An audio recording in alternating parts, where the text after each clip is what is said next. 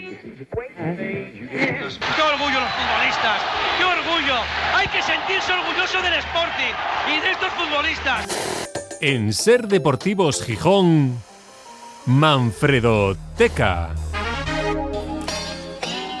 Cuando era más joven, viajé en sucios trenes que iban hacia el norte.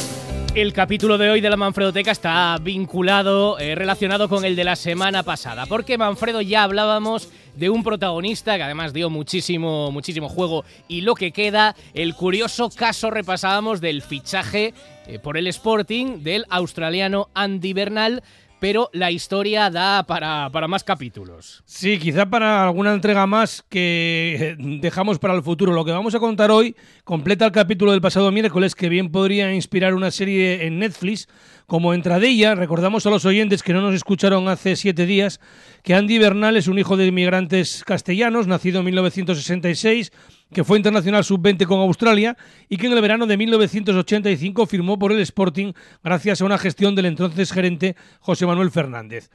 José Manuel se adelantó al Real Madrid ya que Vicente del Bosque, por entonces entrenador del juvenil blanco, había propuesto a Bernal hacer una prueba en la ciudad deportiva de la capital de España tras verle en acción en un torneo amistoso en, Alemania. Aquí mm, le fichaban directamente y eso animó al jugador australiano a venir a Gijón. Bernal jugaba como defensa central, pero ocupaba plaza de extranjero, ya que por entonces la FIFA prohibía jugar con la selección de otro país a los eh, futbolistas que habían debutado en categorías inferiores en, en una determinada selección. No podía jugar en la absoluta y eso le hacía ocupar plaza de extranjero. Esto ocurre en la actualidad, futbolistas que tienen doble nacionalidad, con la diferencia de que ahora sí pueden jugar con la selección absoluta y no ocupan plaza de extranjero. Tenemos en España los casos de Laporte o de Lenormand, o al revés, el de Iñaki Williams. En lo que se refiere a Andy Bernal, entre ese hándicap, líos de papeleos y la enorme competencia que tenía en el Sporting, que jugaba competición europea ni más ni menos, pues bueno, se fue a hacer una prueba fallida al Logroñés para ver si iba como cedido. Si finalmente fue eh, a préstamo en segunda división, primero al Albacete y luego al Jerez, y finalmente se marchó sin debutar en el Sporting, pero hizo carrera profesional en Inglaterra en el Ipswich Town y seis temporadas en el, en el Reading. Desde luego, y nos contó esa espina clavada que se le quedó de no haber llegado a debutar con el Sporting por todas estas circunstancias. Esto lo repasamos la semana pasada con él, todo lo que fue la trayectoria deportiva, sus recuerdos de Gijón, de la vida aquí, de sus compañeros, pero hoy eh, la conversación la vamos a centrar en otro capítulo más mediático, más impactante, porque Andy Bernal fue la mano derecha de uno de los futbolistas, Manfredo, más mediáticos de, la historia del fútbol. Así es, porque Andy Bernal fue el hombre de confianza de David Beckham mientras el popular internacional inglés jugaba en el Real Madrid entre el 2003 y el 2007. Pero mejor que nos lo cuente de nuevo el propio protagonista, al que saludamos a punto de ir a la cama, porque como decimos el pasado miércoles, en Australia van camino de la una de la madrugada. Andy Bernal, buenas tardes. Muy buenas. Bueno, la semana pasada hablábamos de tu relación con el Sporting, de tu historia en España, luego en el fútbol inglés, pero nos quedaba ah, más cosas por saber. Eh, tú te vas del, del, Sporting, vas a Inglaterra, juegas en el Nottingham Forest, juegas en el Reading y a partir de ahí, cuando dejas el fútbol, surge una vinculación muy personal con David Beckham, ni más ni menos. Cuéntanos cómo surgió eso y cómo fue esa historia. Yo acababa eh, mi etapa de, jugar en el Reading, en Inglaterra. Eh, había sido el capitán del equipo del Reading, que fui el primer australiano también en ser capitán de un fútbol, un club de fútbol inglés, que, que fue una gran cosa también eh, en la historia del país nuestro. Y bueno, acabé y una chavala que trabajaba en el, Reading conocía a la gente, al asesor de, de David Beckham y y fui así para una entrevista a ver si igual podía trabajar para él un poquitito, aprender así el negocio de, asesor, de, agente de futbolistas y, bueno, eh, cogí el tren desde Reading a, Londres, eh, llegué a la oficina de SFX y vi los tres nombres en la entrada que ponían Beckham, Kobe Bryant y Michael Jordan. Y la compañía a esos tres jugadores y y bueno, subí las escaleras y, y, al subir las escaleras eh, hablé yo, me hablé yo mismo y me dije, y me dije que aquí que me tenía que quedar. Y, y bueno, empecé a trabajar con, con los futbolistas uh, que tenían ellos, Beckham, Michael Owen, uh, Dwight York, Steven Gerrard, uh, de los grandes, David Platt. Y llegó el momento de, de, que salió la oportunidad de, de David ir a, España. Uh, y como yo hablaba español, uh, teníamos amigos así mutual, uh, habíamos jugado en contra, partidos Reading contra Manchester United, nos quedamos en una cita de marketing en Londres, hablamos un poco, hablé con Victoria y, en un mes o dos ya, ya había conseguido hablar con Valdano, con, con Butragueño, con Florentino Pérez y, y Uh, y se lió la del Real Madrid y, y así fue el tema. ¿Y, cuál era tu, tu trabajo con, con, David Beckham aquí en España? Pues in, inicialmente de, de, así de, de, manager, manager personal y, y de traductor, uh, uh -huh, pero claro. acabó siendo de todo. Teníamos, era el jefe de los guardaespaldas, era el amigo, era el, eh, el conductor a veces, bueno, era su, su mano fue, derecha, ¿no? O sea, su mano derecha. Él recurría a ti, necesito esto, ahora hay que arreglar para, esto. Para hablar con David, para llegar a David tenías, eh, tenía, cualquier persona tiene, tenía que pasar por mí. Yo era la última, la última puerta en llegar a David eh, con cosas, temas de fútbol. Hablaba todos los días eh, con, con Valdano, con Butragueño, sí, sí. toda esta gente, Florentino también. Hablábamos Uh, con todo. Si necesitábamos cualquier cosa, uh, todo pasaba por mí. Uh, coches, los negocios de Adidas. pero pero una, una, época que lo he puesto en mi libro y ahora cuando, cuando salga en español, yo pienso que el libro en español va a, va a gustar a, a, la gente, al mundo de, de habla España, de habla español. Uh, porque van a, escuchar y van a, a, leer cositas que nunca han salido así en, en, en la prensa anteriormente, uh, cositas guapas. Uh, -huh. Me ofrecieron mucho dinero, la prensa británica, dos millones de dólares americanos de 30 años, no, hace unos 23 años me ofrecieron sobre dos millones. ¿A cambio por, de? Por hablar. Por hablar. Por hablar, claro. Por hablar. por darles información sobre, sobre David, su mujer y, y los niños, pero yo, uh, yo a lo mío y pasé mucho de ellos, así que um, yo duermo Andy, tranquilito de noche. Yo he visto el, el, el, documental de David Beckham, que está en Netflix, es una miniserie, son cuatro capítulos de una hora cada uno, y ahí se cuenta, bueno, lo que es la vida de un jugador que, que, que ha sido una estrella multimillonario en, eh, a lo bestia, por decirlo así, pero que ha tenido también que pagar un alto peaje eh, por el seguimiento de, de la prensa.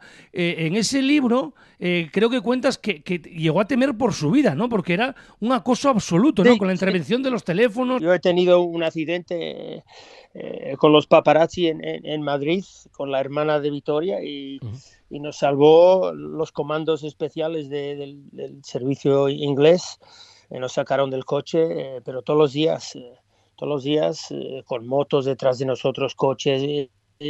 Llamé a mi madre un, día y dije, pienso que igual voy a morir en, un accidente de coche como la princesa Diana, y, y pero todos los días. Es que increíble lo, lo, que ocurrió de esa etapa, esos días en, Madrid, esos años en Madrid, es una locura. locura que es difícil poner hasta en palabras. Eh, es, es, es, como vivir una película. Y, y um, eh, muy difícil, muy claro, difícil. Con eh, comandos, comandos británicos con nosotros, uh, espías que habían trabajado con Fidel Castro con nosotros.